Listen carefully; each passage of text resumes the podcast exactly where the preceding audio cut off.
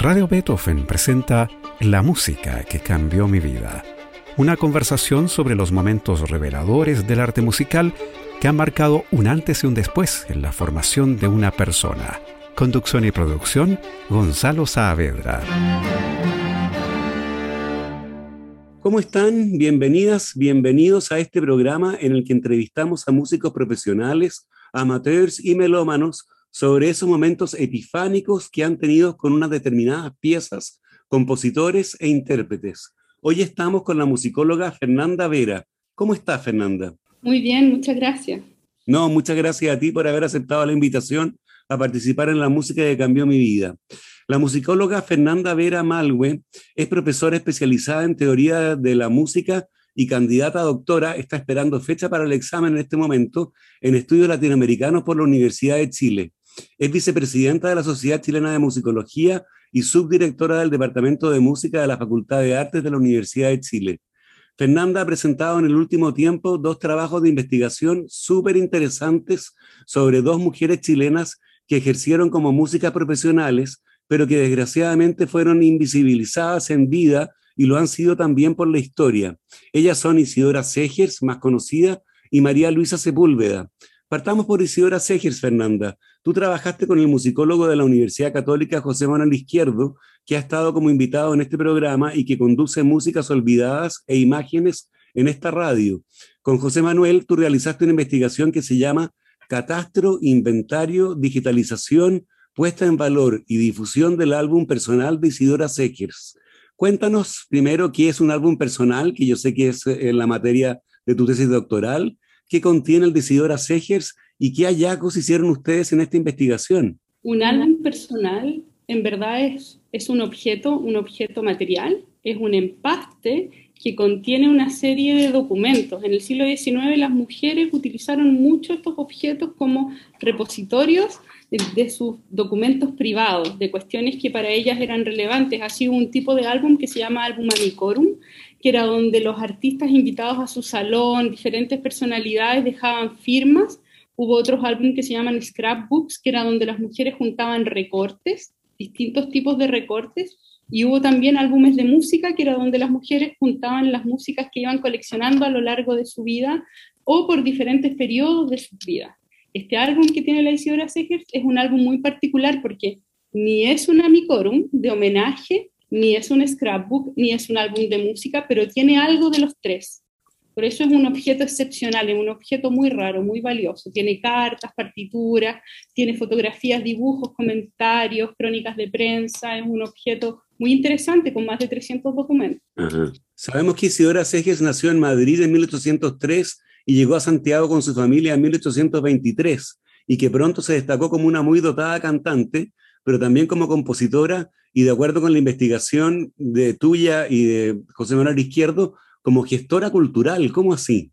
Ahí a nosotros nos parece, a lo largo ¿no? de esta década, que el principal rol de Isidora, más que compositora, por ejemplo, es el de gestora, porque ella unió redes, ella fue como el centro nodal de redes de contacto y de interrelaciones entre músicos, entre gente de la cultura de la época, importantes literatos como J. Beche, a su salón vino, vino Henri Villet, que era un, un, músico belga muy importante, también estuvo Luis Moreau Gottschalk, que es uno de los concertistas más famosos del siglo XIX norteamericano, ella se relacionaba con las cantantes como la Rossi, la Pantanelli, o sea, era un centro nodal, ¿no? Muy amiga de José Bernardo Alcedo, maestro de capilla de la catedral, amiga también de José Sapiola, amiga de Oliva, o sea, ella tejía redes de contactos también con otras mujeres, como Mercedes Marín del Solar, que era su muy cercana amiga, primera poetisa chilena.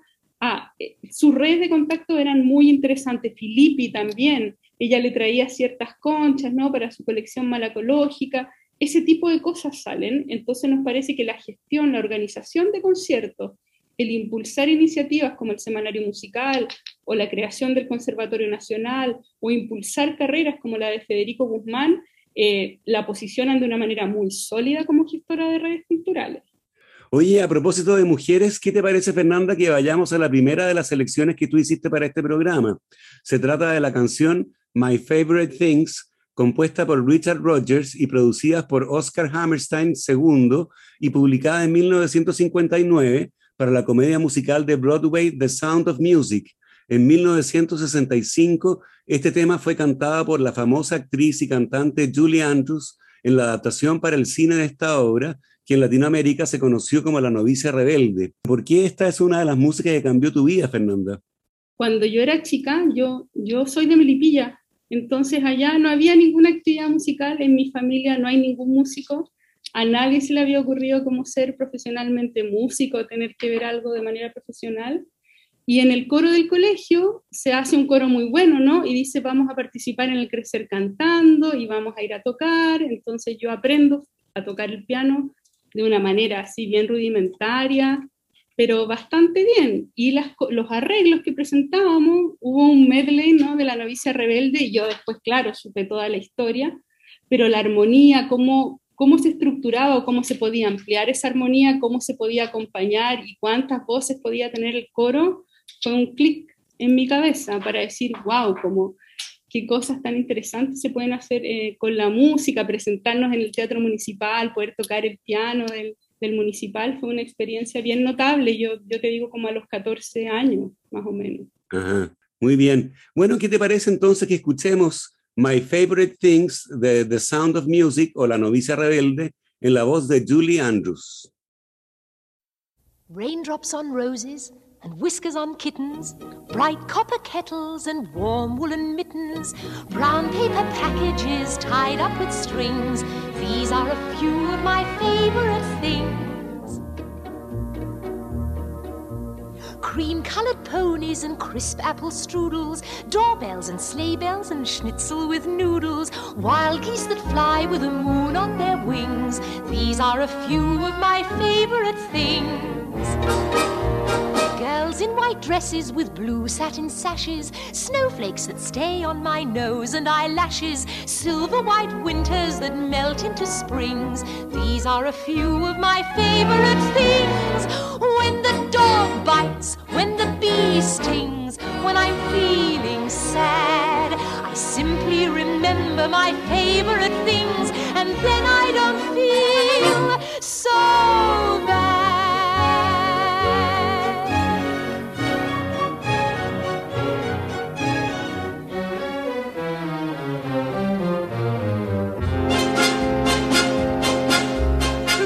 Roses and whiskers on kittens, bright copper kettles and warm woolen mittens, brown paper packages tied up with strings.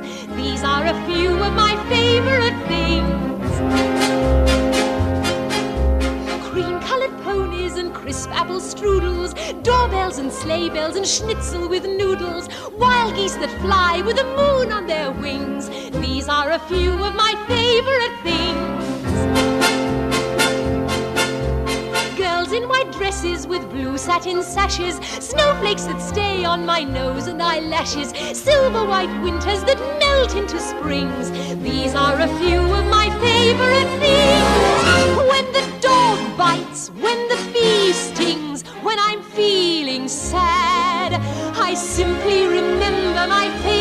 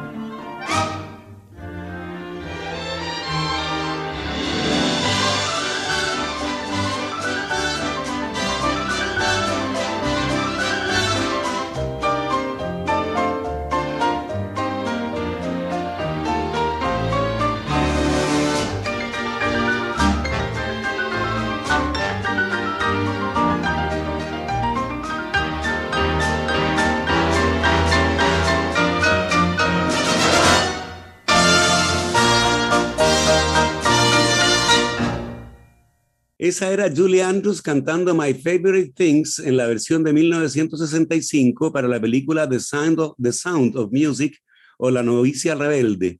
Estamos con la musicóloga Fernanda Vera en la música que cambió mi vida en Radio Beethoven. Fernanda, anunciábamos también el nombre de María Luisa Sepúlveda, una compositora injustamente invisibilizada en vida y olvidada por la historia. ¿Quién era ella y por qué es importante su legado? Bueno, María Luisa Sepúlveda fue una mujer en su época muy importante, yo creo, como referente para otras mujeres músicas. Yo creo que esa es la primera cuestión que hay que tener claro, ¿no? Ella abrió espacios que no eran comunes en la música para las mujeres. A principios del siglo XX, María Luisa Sepúlveda es hija de un profesor normalista, José Sepúlveda, y una poetisa, Mercedes Mayra y crece en Chillán y luego se viene a estudiar, ellos hacen un esfuerzo, siempre dicen las fuentes, ¿no? Hacen un esfuerzo porque ella se venga a estudiar al conservatorio y se titula en la primera, segunda titulación, cuando recién empiezan a dar títulos de piano. Ella es intérprete en piano.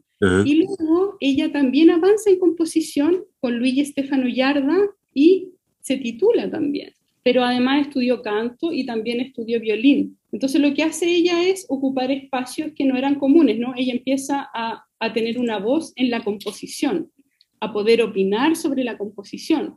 También era profesora de cátedra en los exámenes de piano principal. O sea, era una profesora muy relevante y cuando se piensa la reforma, la primera comisión que llama el Ministerio de Educación incluye a María Luisa Sepúlveda. Y dice también eh, la primera orquesta de mujeres, más o menos en 1918, la White Orchestra, donde habían solamente compañeras y otras profesoras del conservatorio. Y eso también fue como bien rupturista, organiza conciertos eh, solo de mujeres, eh, compone para otras colegas del conservatorio como el preludio para arpas para otra profesora del conservatorio y gana concursos. O sea, ver una mujer ganando concursos de composición, varios concursos, compartiendo primeros lugares con Pedro Humberto Allende, es notable para la época. Después de María Luisa Sepúlveda no hay otro desarrollo así de una mujer música en Chile. Profesionalmente digo, ¿no? Ella es músico profesional, a diferencia de la Isidora Segers. Claro. Es aficionada, pese al nivel técnico que haya logrado desarrollar. María Luisa no, ella vive de su, de su trabajo como músico profesional. Ahora, ella fue muy maltratada en, en la universidad, ¿por qué la exoneraron? O sea, hay para mí, más que cualquier opinión que hoy día la gente pueda tener, yo pienso en los hechos. O sea, yo, mi disciplina es la musicología histórica, a mí me importan mucho los hechos, no lo que está en el papel, y los documentos de la universidad dicen ella es exonerada porque no está al nivel de desempeñarse en esta institución. En mi opinión, yo creo que hay cuestiones políticas, porque cuando se produce la reforma hay un recambio de profesores, la reforma al conservatorio. Profesores que en ese momento eran las autoridades, estamos hablando de Yarda, Soro o María Luisa u otros profesores, eh, son puestos a un lado y entra una nueva institucionalidad con otro tipo de profesores, ya porque también cambia el estilo de música. O sea, el gusto también va a cambiar porque vamos a pasar de un estilo lírico italiano a un estilo más europeo, más alemán, más de música de arte y menos funcional. Y ella se alinea con sus maestros. O sea, eso es indudable. Ella toma partido por, por Soro y Yarda, que se sienten muy maltratados, que eso también está súper ya escrito y, y muy respaldado con distintas fuentes y lo que pasa es que a ella la exoneran del lugar que tenía, que no era en composición, sino que era profesora de cátedra en piano principal. Ese es el desplazamiento y tenía, no sé, seis horas, era un nombramiento muy chiquito, no era que tuviera una gran jornada, sino que tenía, me, parece que eran seis horas en piano principal, muy, muy poquito, y ya ella no puede incidir entonces en, en los debates públicos porque nosotros sabemos, ¿no? En un país chico como el nuestro, las universidades son el centro del debate académico, artístico sobre lo que la música es en Chile, finalmente. Ahora está claro que la trataron mal por ser mujer, básicamente. O sea, nosotros podemos tener, porque también somos un equipo, ¿no? Trabajamos con una, una antropóloga, Isidora Mora, y con una historiadora, Dania Sánchez, y podemos tener diferentes hipótesis. Una es su condición sexobiológica, otra es que ella insistía en no ponerse en el lugar que le correspondía según su género, que era profe de solfeo, por ejemplo, o profe de piano inicial y no a lo mejor de piano principal para titularse. Hay que pensar que ella estaba en las comisiones de título, que hasta hoy en día los profesores que titulan son los profesores más reputados, ¿no? Los que tienen, claro, Y, y, también ella quería incidir en lo que se decía de la composición, o sea, lo que la composición era. También decidía en el destino del conservatorio. No era una mujer que estuviera hablando nada más que de cosas a lo mejor pequeñas o muy simples. Ella incidía en cuestiones mucho más relevantes.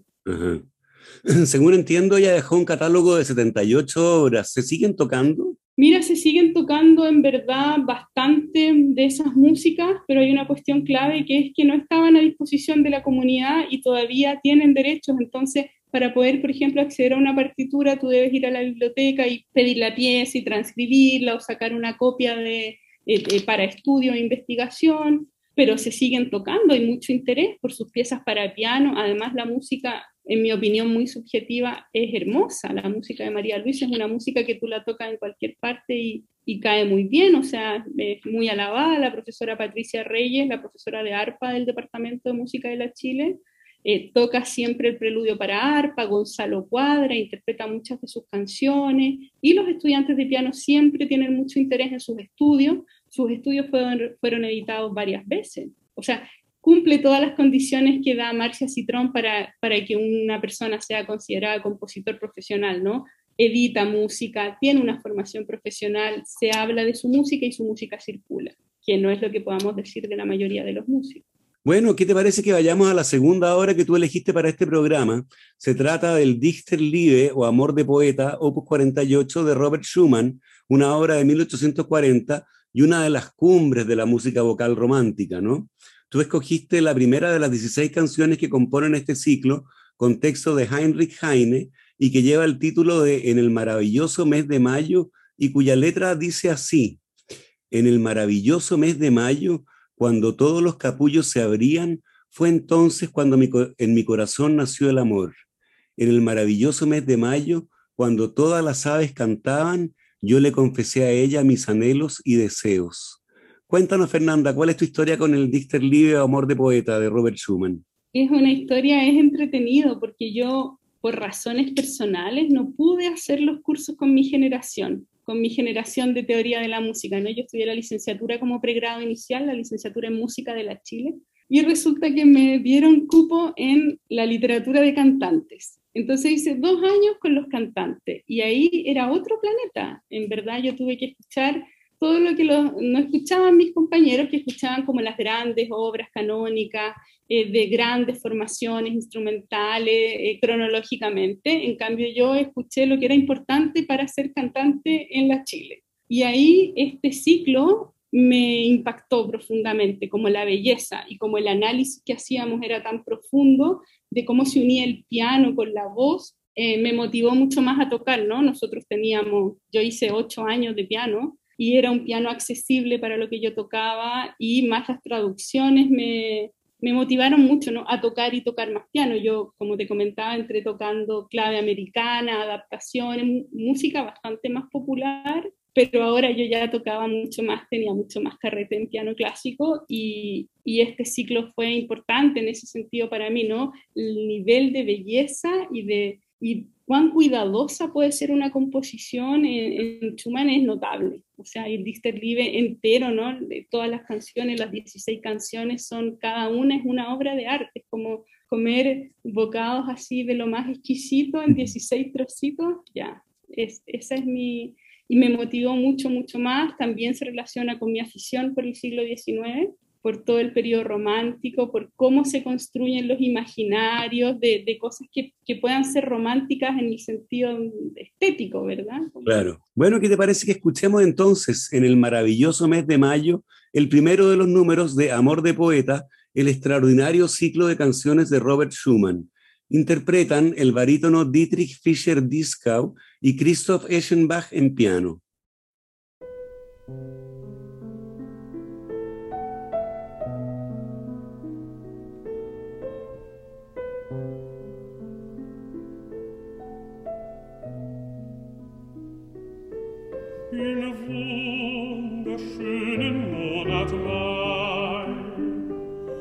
als alle Knospen strand.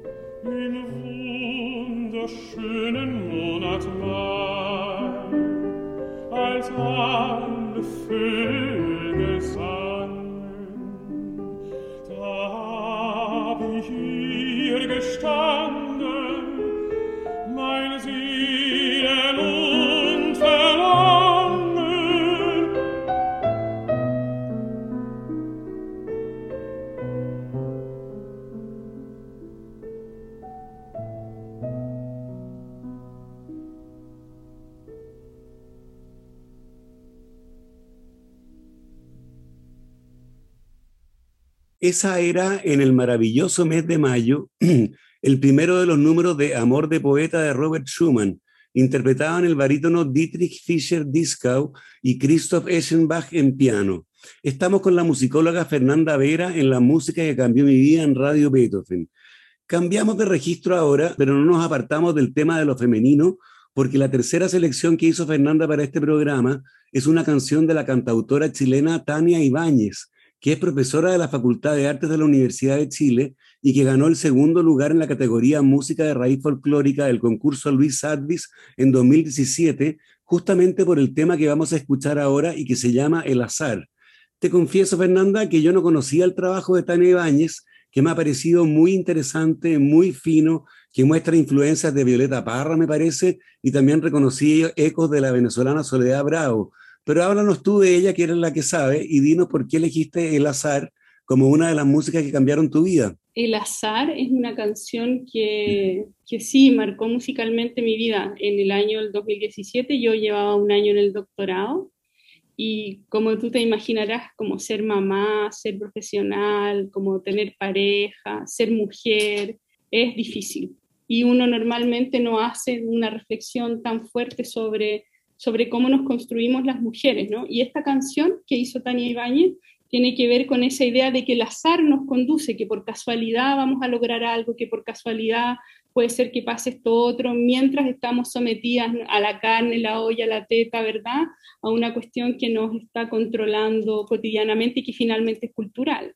No es una cuestión tan, tan liviana. Y yo conozco a Tania y el trabajo de Tania desde hace 20 años. Fue mi profesora de, lenguaje musical, que es una de las carreras muy fuertes. Nosotros tenemos cinco años de eso, 10 semestres, y y su trabajo es muy fino, como tú dijiste, es muy fino, se puede notar a lo mejor una influencia de Soledad Bravo, también está este trabajo muy rico que hizo con las décimas, que es un trabajo súper cuidado, y el piano, y el piano que es algo que a nosotros nos, nos marca muy profundamente, entonces ese disco completo también representa distintos momentos anímicos en la creación de Tania y que a mí me ha parecido una cosa rica, ¿no? Hecha por una mujer, una cosa eh, muy cuidada, como recién hablábamos de estos bocaditos de, de, de, Schumann.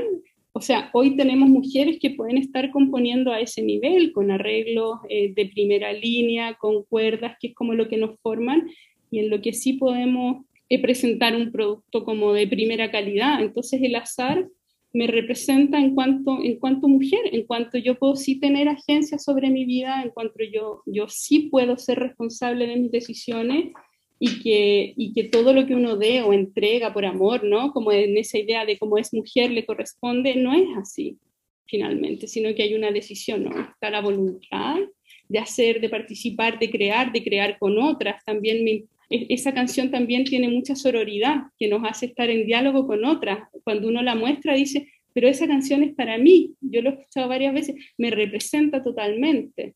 Entonces, por eso para mí es muy importante porque marca un punto de quiebre también en mi vida, como musicalmente, y también un cambio en cómo yo eh, presentarme también como profesional, ¿viste? Como ser autónoma, eh, soy profesional, puedo hacer mi trabajo y estoy en consonancia o en relación con otras mujeres también que están en una posición similar. Claro. Eso es importante para mí esa canción. Oye, escuchemos entonces El azar de la cantautora chilena Tania Ibáñez pudiéndome yo mandar, pudiéndome yo mandar otros a mis libertades, sin más oportunidades que las que me da el azar,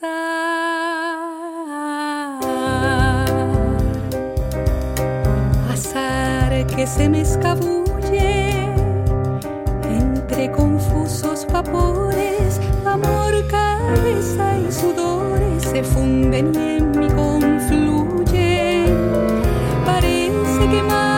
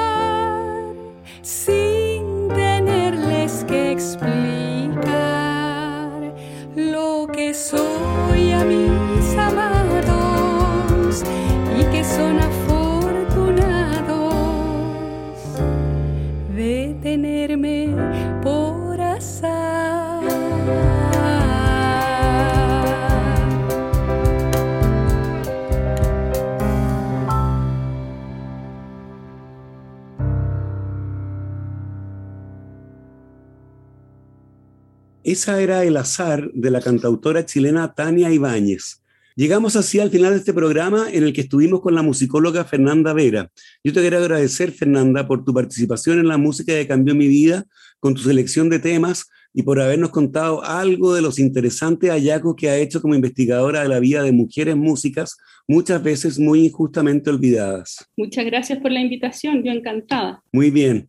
Y a ustedes los dejamos convidados para una nueva versión de este programa el próximo domingo a las 13.30 horas. Recuerden que pueden escuchar este capítulo y los otros que han sido emitidos en forma de podcast en nuestro sitio web radiobeethoven.cl y también en Spotify buscando la música que cambió mi vida.